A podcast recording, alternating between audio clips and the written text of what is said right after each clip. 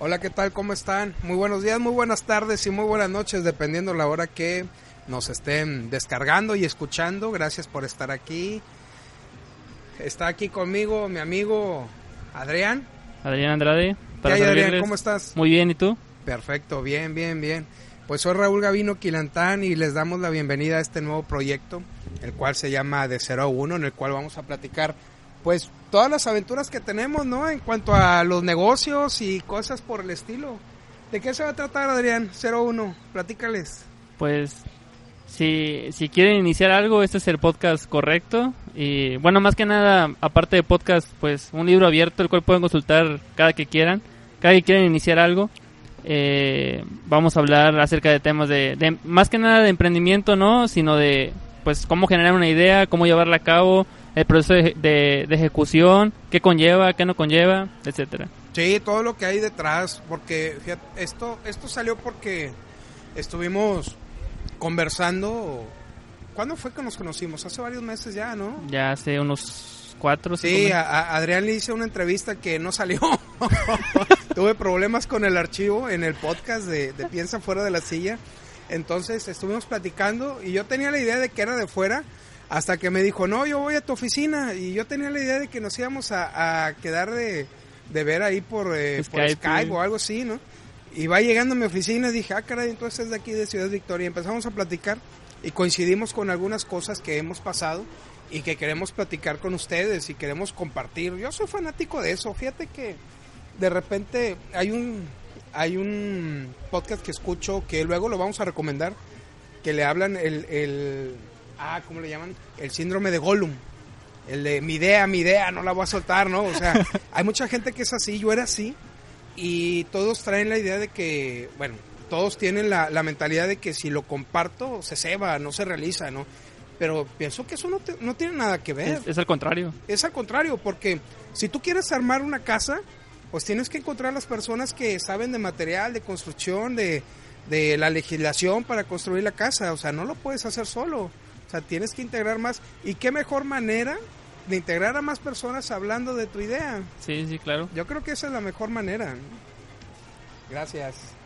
Estamos aquí en un negocio, estamos aquí.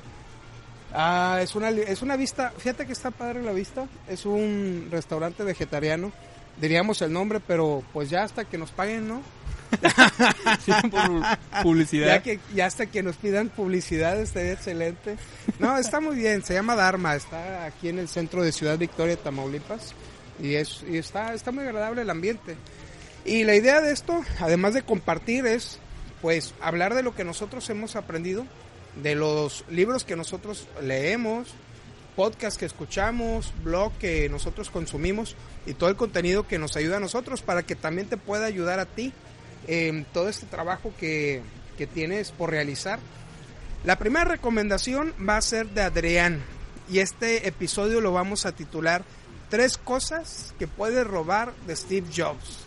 Lo que pasa es que Adrián es cleptómano, es cleptona, ¿no? Sí, es así, así se llama. Creo que Entonces sí. le encanta robar descaradamente cosas de las personas.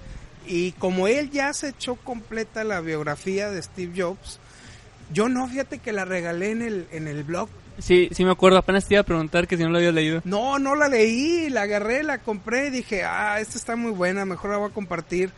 Y dije, no, creo que nadie participe. Oye, se llenó de participaciones, se la llevó una amiga de aquí de Ciudad Victoria. Y no me quedé, pero sé, sé fragmentos de la historia, muy padres, pero a ver, ¿qué, con, qué, ¿con qué idea podemos empezar de Steve Jobs que quieras compartir con los demás? Pues yo creo que, bueno, antes que nada, la biografía nada más para aclarar, al que quiera leerla. Este, hay, creo que la que tú, la que tú regalaste fue de la de Walter Isaacson. Walter, sí, Ajá. Walter. Fue, es la biografía autorizada. La que yo leí es, es la misma, pero, o sea, es de Karen Blumenthal.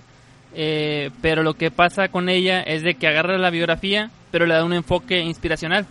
Entonces yo me fui por esa, por la cuestión de que en ese momento en mi vida en el que la estaba leyendo sentía que necesitaba un poquito de, de empuje de palabras o sí, mo- motivación así de este lírica, ¿no? Eh, entonces yo leí esa. Y pues algo que podemos destacar para iniciar es la simplicidad.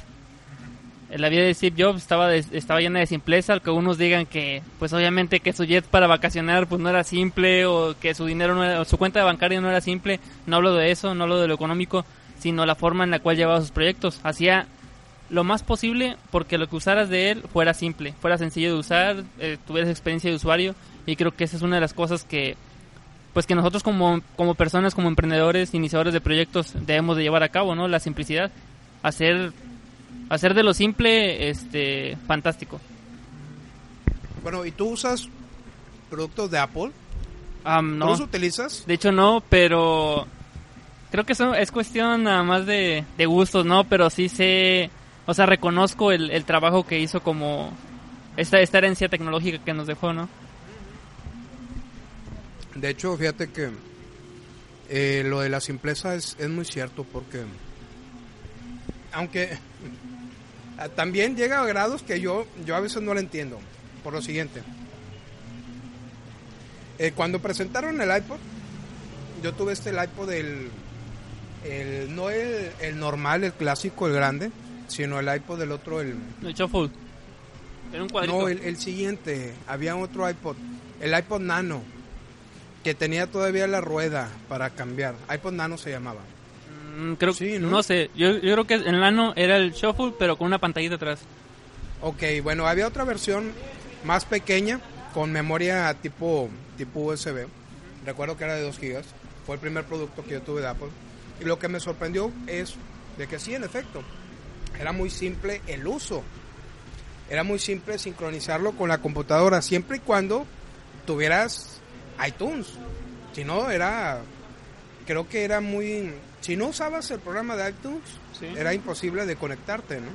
Pero me llamaba mucho la atención que lo podían manejar con una sola mano y la respuesta era muy muy muy práctica ¿no? entonces ahí fue cuando yo me fui introduciendo como yo me fui eh, eh, fui adquiriendo los productos de Apple porque bueno en esa época yo apenas eh, era estudiante no, no traía el dinero para comprarlos ¿no? ya después hasta ahora fíjate que hasta hace apenas seis meses compré mi primer iPhone yo nunca lo había comprado, nunca había, sí lo había manejado, pero no, me parecía un producto sobrevalorado y me equivoqué, conseguí, compré el iPhone 7 y es muy buen producto.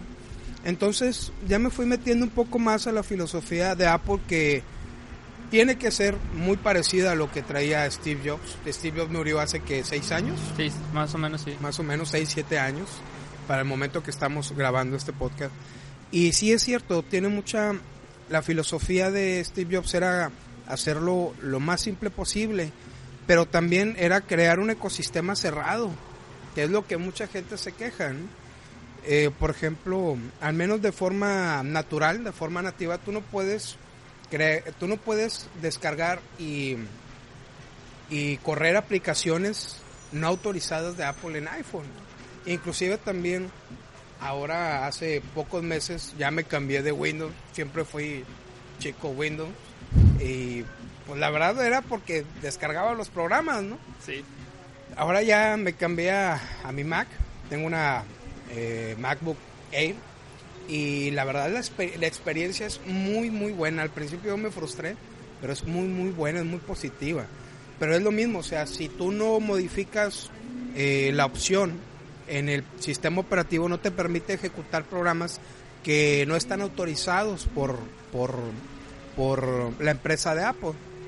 Y algo, eso es algo que a mí no me agrada del todo, pero sí sé que, sí veo que es muy simple de usar. O sea, lo veo también con el iPad, con todos los productos que traían. O sea, esa, es- esa es la única parte que yo cuestiono, que son cerrados. Pero bueno, ahorita que dices del ecosistema cerrado, todo tiene un porqué. Y bueno, yo tengo mi teoría, ¿no? Y lo he leído. El, el hecho de que sea cerrado también te da mucha seguridad. O sea, que chequen todo lo que... O sea, cualquier aplicación es revisada y nada más... Bueno, si... A veces no hay... ¿Cómo te diré? No hay... am, ¿Cómo se dice la palabra? Eh, no son compatibles Un- una, una aplicación Sí. de Windows con otra de, de, de Apple, pero están revisadas en cuanto a pues que no tengan virus o que no tenga, o que no sea spam para tu teléfono, no sé, entonces el que sea cerrado pues tiene tiene ese porqué. O Sí, sea, de, de hecho que- es cierto, porque por ejemplo, tú sabes cómo, cómo Google Play se entera que una aplicación tiene, eh, tiene algún virus o alguna puerta trasera, ¿no? hasta que la gente se queja. No hay, en serio, no hay un procedimiento para revisar. Acá, en lo que tiene la, app- la App Store, sí. De hecho, tú tienes que pagar 99 dólares al mes, no, perdón, 99 dólares al año para que esté disponible. Y ellos la checan y hasta que no tenga el visto bueno de la empresa, tú no la puedes ejecutar. O sea, esto te da, te da una garantía de que realmente funciona. Sí. Pero ¿qué más, qué más le puede robar Steve Jobs? Bueno, ya- Aparte de la simpleza Ya hablamos de la simpleza. que ahora esto esto se metió mucho, eso se vio mucho en el diseño. Ujú. O sea, cosa que después es muy bonito el diseño. Me encanta a mí el diseño. De hecho, para mí ese es el valor agregado que estás comprando. Sí. De hecho, tú lo sabes, que te dedicas a la, a la venta de, de- de muebles, ¿no?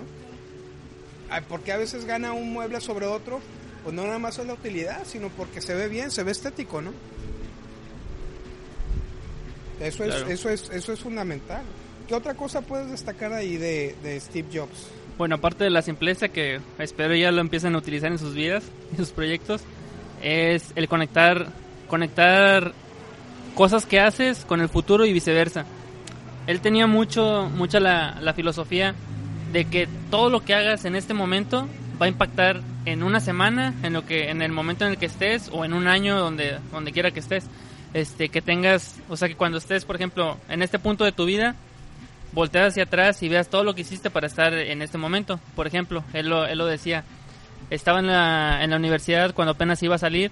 Eh, bueno, de hecho dio, dio su baja y siguió yendo de, oyente a la universidad y entraba a clases que para otros no eran más que pérdida de tiempo. Por ejemplo, entraba, no sé, algo de artes, pintura, etcétera, y luego des- después entra- entraba a tipografías, este, después entraba a qué, a qué será, no me acuerdo la otra asignatura, pero algo sobre diseño. Y ya después se va hacia el futuro y dice que cuando estuvo armando la, la Mac, no me acuerdo cómo se llamaba el modelo, pero la primera Mac, la colorida que parecía caramelo, o sea que... ¿Cuál será? Ah, la primera que presentaron, el primer modelo que presentaron en No, madera, era, ¿Cuál? creo que es el tercer modelo. Eh, fue el de madera, después una ya de, de plástico y luego después ¿Será metieron lisa? otra. No, lisa no. Era una que tenía color, o sea que se podía ver el cableado por atrás. Era de colores. Mm, creo que fue la que presentaron después de que él regresó a Apple, ¿no? Sí, de hecho sí, hizo ajustes y, y, y se presentó esa. La Macintosh. Ajá, sí. Eh, bueno, él decía que cuando presentó esa, eh, al momento de quererle poner procesador de texto, quería usar pues diferentes tipografías. Entonces acordó de su clase, como que volvió a, a, desempolvar sus conocimientos y pues le dio a su equipo la, la tipografía que, que iba a utilizar la, la, la Macintosh. Entonces, este, esto puede sonar algo muy sencillo, pero muy pocos lo hacen. O sea, el de que pasaste, no sé, pasaste tres años de preparatoria, tres años de universidad y nada de lo que hiciste ahí te sirve para el futuro. Entonces, el chiste de esto es de que, no sé, en el momento en el que estás en tu vida, desempolva tus conocimientos del pasado y date cuenta que, que si conectas varios puntos del pasado, puedes, puedes tener un buen resultado en el futuro. Bueno, o sea, a lo mejor de inmediato no te sirve, No, pero después te impacta, ¿no? sí, Por ejemplo, él, él mencionaba que muchas de las cosas que él ejecutó en la empresa, o al menos en su visión de los productos, fue por su viaje que tuvo, el viaje que tuvo a, creo que fue a la India o a dónde.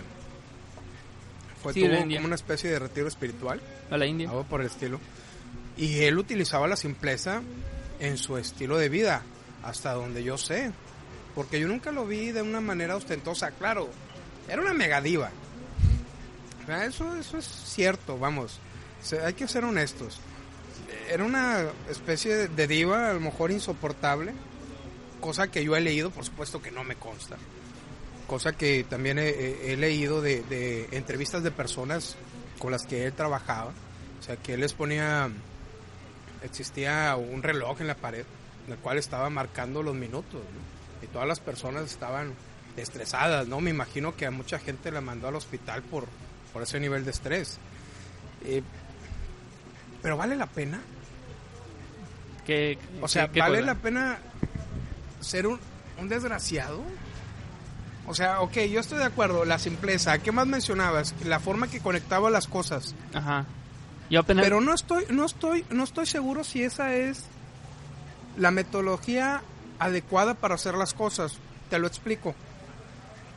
Em, hay personas que siguen la vida de Steve Jobs y tratan de ejecutar lo que hizo. Sí. Pero lo que no entienden es de que lo que le funcionó a Steve Jobs, le Sí. funcionó a Steve Jobs.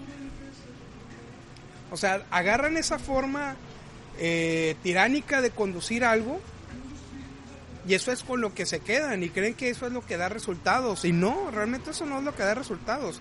Es el fondo, no solamente es la forma. Porque yo te puedo decir, ¿sabes qué, Adrián? Tienes un problema, eh, creo que yo te puedo ayudar, ¿no? O, o decir, ¿sabes qué, Adrián? Ya no tienes nada que hacer, no sirves para nada, tienes muchos problemas, o sea, en el fondo te estoy diciendo que algo está mal, pero la forma es diferente. Entonces yo lo que único que critico bastante, el hecho de ser un desgraciado en los negocios, sea, no, no tienes por qué ser un desgraciado toda la vida, ¿no? Con los demás.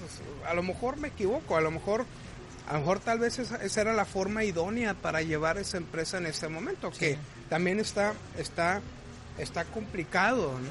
Pero, ¿cómo lo ves tú? ¿Cómo, cómo ves esa parte de él? Pues que yo me acuerdo que habíamos platicado de esto, de que sí está bien copiar, como el título de este podcast lo dice, pero... Robar, robar. Bueno, robar, robar, sí es cierto. robar, pero hay algo malo en esto, de que, o sea, que robes y te quedes con, con, la, con la idea original. El chiste de robar es, te lo traes y lo ajustas a tu contexto. Si no lo ajustas al contexto, no te va a servir. Es, es lo que tú decías. A él le funcionó ser, ser un tirano en, en los negocios, pero tal vez a ti, en tu, context, en tu contexto y en esta ciudad, estás frito. O sea, a lo mejor te, hasta te corren de, de una oficina o te corren de tu misma empresa, no sé qué vaya a pasar, ¿no? Pero el chiste de esto es robar y contextualizarlo a tus a tu, a tu nivel, más que nada. Este, te puede servir, te puede no servir, vas a aprender, fracasas y vuelves a intentarlo. Pero es eso, o sea, es, es robarlo y adecuarlo a tus, a tus capacidades. Sí, yo creo que no, no se trata de copiar la personalidad. O sea, tu personalidad ya, ya la tienes. Te, te paso que si tú tienes 15, 17, tal vez 20 años, pues no sabes exactamente quién eres, pero si ya tienes 25, 35, 45 años y no sabes quién eres, híjole, amigo, amiga, yo creo que tienes un problema, ¿no? Tienes que sentarte a definir realmente qué es lo que eres, cuál es tu ADN, qué es lo que está detrás de ti, ¿no? Pero cuando ya sabes quién eres, lo único que tienes que, es- que hacer es agarrar estas ideas y tropicalizarlas. Por ejemplo, yo estoy peleado con una idea que circula mucho en internet, de que los CEOs famosos, exitosos y todos esos eh, personas de las que hablamos, la mayoría se levantan a las 4, 4 y media de la mañana, ¿no? 5 de la mañana a trabajar. Y para mí eso no funciona. Yo al principio lo quise aplicar en mi vida y no, simplemente no, me generaba estrés, me generaba ansiedad. Tampoco es que me levante a las 11 de la mañana, pero yo me levanto alrededor de 15 minutos para las 6, a las 6 de la mañana, y me siento bien. Y al principio decía, bueno, yo me quiero levantar esa hora porque soy más productivo, ¿no? Pero al final del día, ¿qué es la productividad? O sea, realmente para mí la productividad es ejecutar algo bien, nada más, o sea, independientemente de la hora, sí, cierto, o sea, hay cosas que tienes que hacer a determinada hora, eso es, eso es inevitable. Pero lo que le aplica a una persona no tiene por qué aplicarte a ti, o sea, no tienes que estar con calzador metiéndote esa idea todo el tiempo. Eso a mí, hasta que yo entendí eso, ya me liberó como que de ese estrés. Ya me sentí mejor, ¿no? Y mira, también otra cosa, hay muchas personas que emprenden con la idea de ser el próximo Steve Jobs. No, o sea, Steve Jobs nada más somos uno. Bill Gates nada más hay uno. Carlos Slim nada más hay uno. ¿Por qué? Porque ellos ejecutaron una idea en su tiempo, en su momento. Por ejemplo, para que fuera posible, Steve Jobs encontró a quien, a este Wozniak. A Wozniak, sí. Para empezar, o sea, que era el, el, técnico, era el que hacía la magia realmente. O sea, él sí le ponía los fuegos artificiales, pero las tripas, el entorno, o sea, lo, lo, el insight realmente era Wozniak. Y después se, se encontró con Jonathan Ive, el diseñador este que es famosísimo. Que también es lo que hizo Jonathan fue copiar elementos de otra empresa alemana que se llama Brown y los aplicó en el entorno de Apple. Sea, tienes que reunir todo eso, tienes que reunir las facilidades que te daba Silicon Valley para convertirte en ese Steve Jobs. Ya no va a haber otro. Eh, por ejemplo, están tratando de emular a Elon Musk con, con, con él, o sea, no es posible. ¿Por qué? Porque son, son momentos diferentes. Entonces, yo estoy en contra de la gente que se levanta por la mañana, ve un meme de Steve Jobs apuntándote y que si no construyes, no sé qué, alguien lo va a construir por ti, una cosa de esas. Y se siente mal y dice, oh, yo sí soy emprendedor, también voy a emprender. O sea, no, no. ¿Y qué tal si no es para ti? ¿qué el, no, deja, deja tú eso. O sea, emprender es una etapa nada más. O sea, no es el fin. Eso es algo que yo siempre he discutido con todas las personas. O sea, emprender no es el fin. Es nada más una etapa, es un medio para hacer las cosas. Inclusive, por ejemplo, yo pensaba que ser un CEO era lo que yo quería de una gran empresa. Pero estuve determinando, estuve realmente tomando lo que yo quería, que era tener un impacto agradable en el mundo. Agradable, positivo. Porque tú puedes tener un impacto como lo tuvo Hitler, como lo tuvo Napoleón Bonaparte o sea, eso no quiere decir que fue un impacto bonito, ¿no? O tú puedes llegar con una familia y, no sé, robar algo que tiene y ya le impactaste, ¿no? Pero no, se trata de hacer un impacto positivo. Si tú quieres realmente hacer un impacto positivo, hay muchos medios para llegar a ese, a ese, a ese final, a ese destino, a esa meta. Puede ser una asociación civil, puede ser juntarte con unos amigos y hacer algo, puede ser una empresa, o sea, hay muchas cosas. Bueno, ya nos estamos desviando. A ver, ¿Qué otra cosa puedes copiar, robar, extraer de Steve Jobs? Traemos la, la simpleza, hablamos de conexión de puntos. La tercera tiene mucho que ver con lo que tú decías del tirano, pero es que yo lo veo de forma distinta.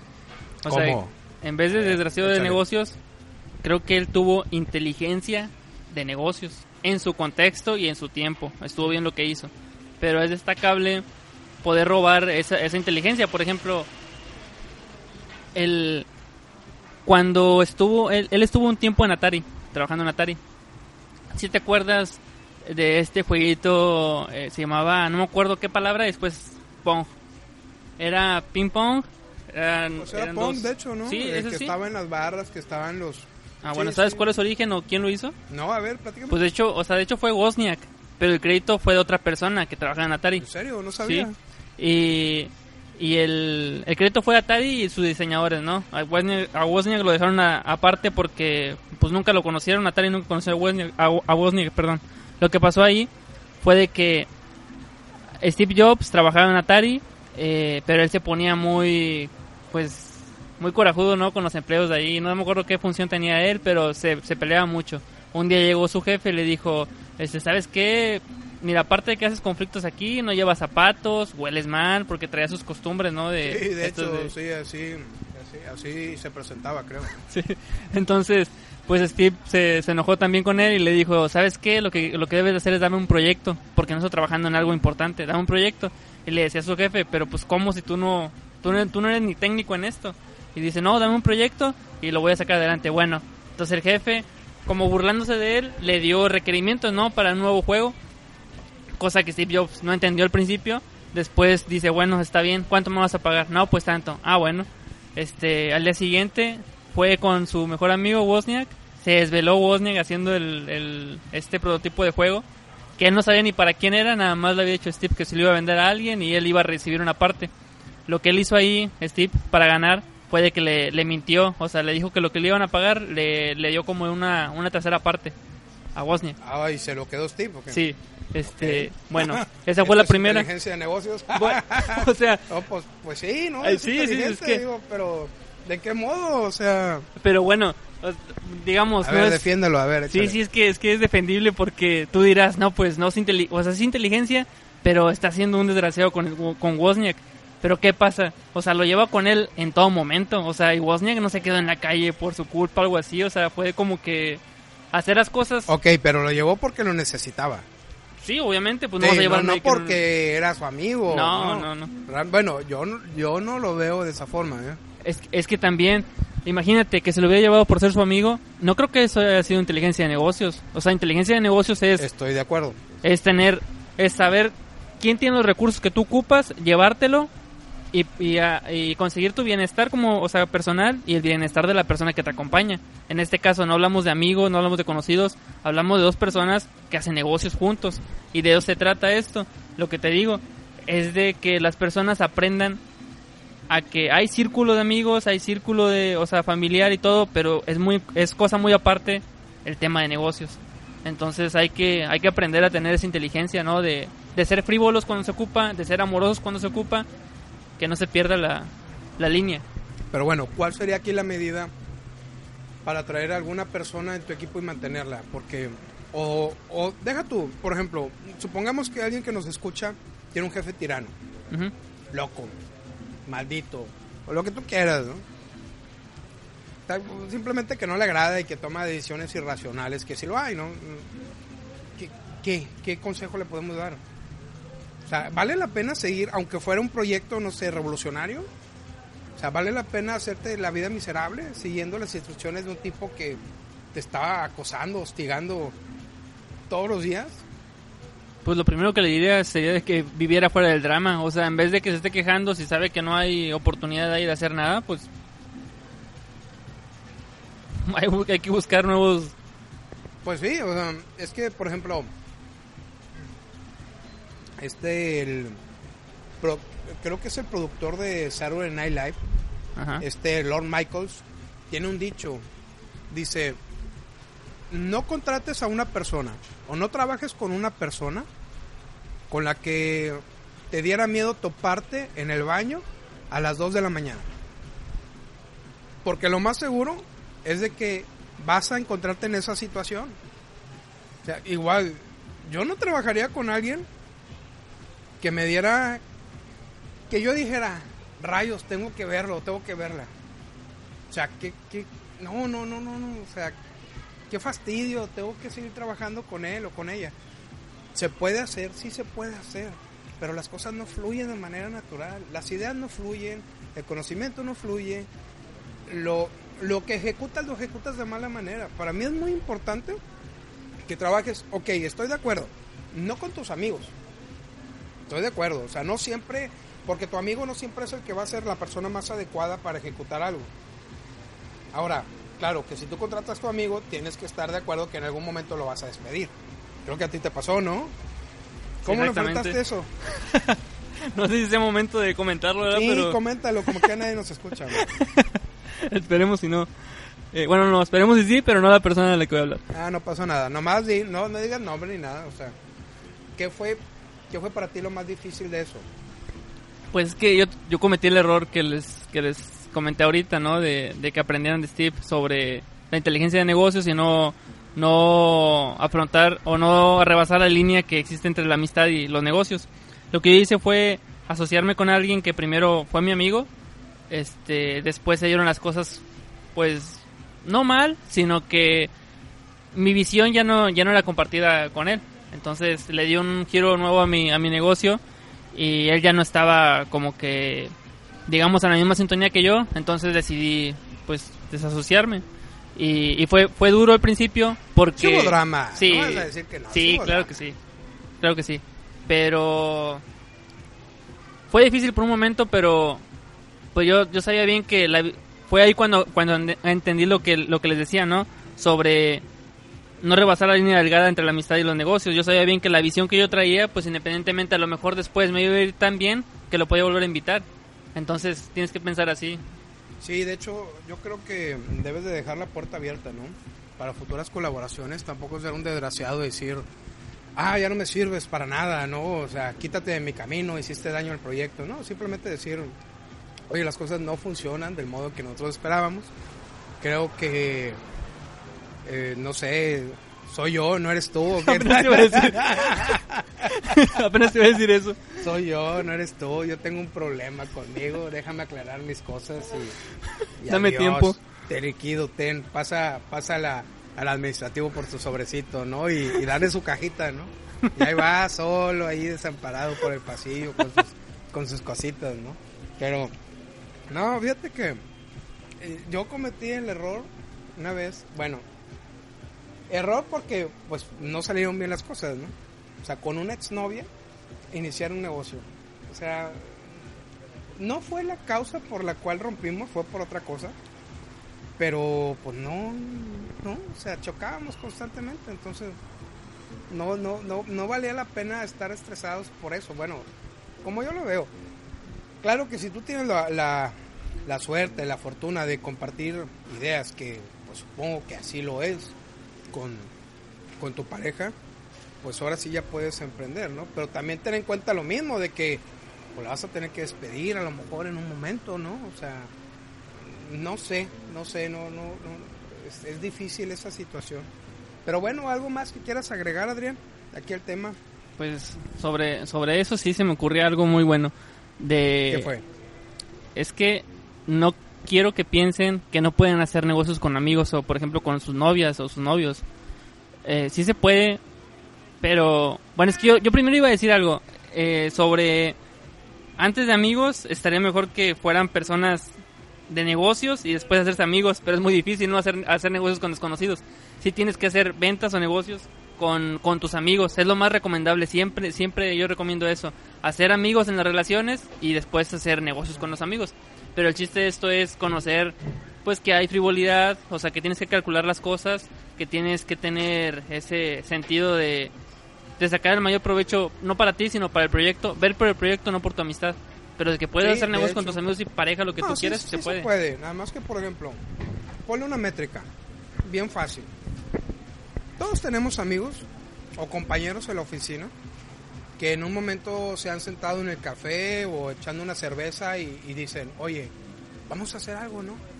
Ah, vamos a hacer un negocio, vamos a poner esto, o vamos a cualquier cosa, ¿no? Todos traen esa idea.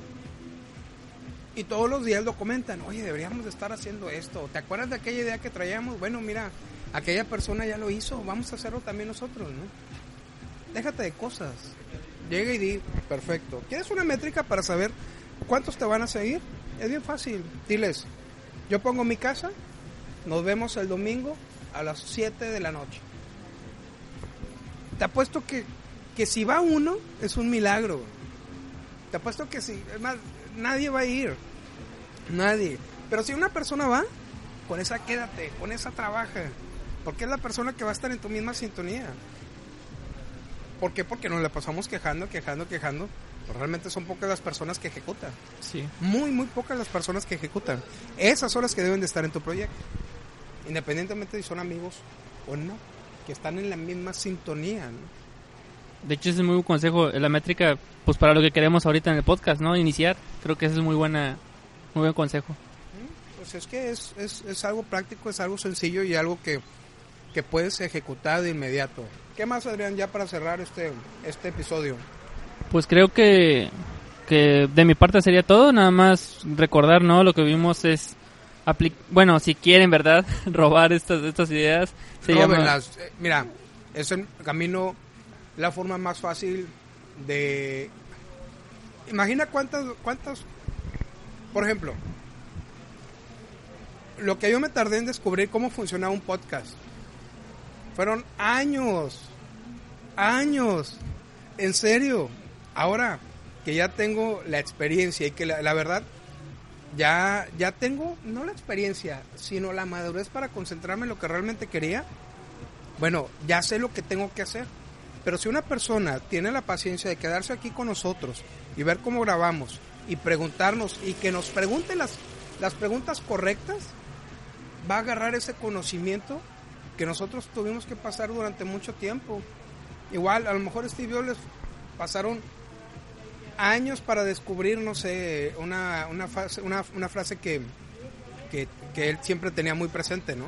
Connecting the dots, o sea, conecta los puntos, ¿no? ¿Cuánto tiempo tardó para, para encontrar esa idea, ¿no? Bueno, tú te puedes ahorrar todo ese proceso o parte de ese proceso, agarrarla, adquirirla a tu vida, ¿no? Yo creo Sí. que copiar es la forma más fácil de... No más fácil, la forma más rápida de llegar al nivel en el que se encuentra la persona que quieres copiar.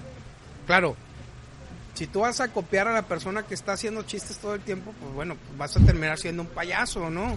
O el gracioso de grupo, que no está mal. A lo mejor tú quieres ser un comediante y vivir de eso. Eso está muy bien. Pero si no, pues no lo sigas, ¿no? No sé, ya me desvié. No, sí, sí bien, fíjate, está muy bien nada más para agregar esto. Bueno, vamos a hablar de, hablamos de simpleza, de conectar los puntos y la inteligencia de negocios. Lo que decía Raúl es, si vas a copiar, pues copia bien y a la persona adecuada según tu, tus necesidades en el momento, ¿no? Ya, ya dijo él, si quieres ser comediante, sabes a quién copiarle. Si quieres ser un innovador en productos de tecnología, sabes a quién copiarle, etcétera. Así es, así es. Pues es todo por hoy. Gracias por escucharnos. Eh, vamos a pues vamos a cortar por hoy. Eh, va a estar disponible este podcast en iTunes, en iBooks. Por favor, eh, déjanos tu comentario. Dinos qué es lo que quieres escuchar, qué es lo que no quieres escuchar. A lo mejor ya no me quieres escuchar a mí, o, quieres ponerle mute a Adrián, o no sé, algo por el estilo. ¿Quieres agregar algo más? Eh, vamos a estar eh, platicando y vamos a estar entrevistando más personas que traen ideas y que están en la misma frecuencia. Te agradecemos, déjanos una reseña, comparte este audio. Sé que estás pensando en alguna persona que a lo mejor está atorada en algo y que le puede servir esta información. Dáselo como regalo, dáselo como obsequio y esa persona te lo va a agradecer. Te mando un abrazo, Raúl Gavino Quilantani Adrián Andrade. y estamos en contacto. Gracias y es todo por hoy.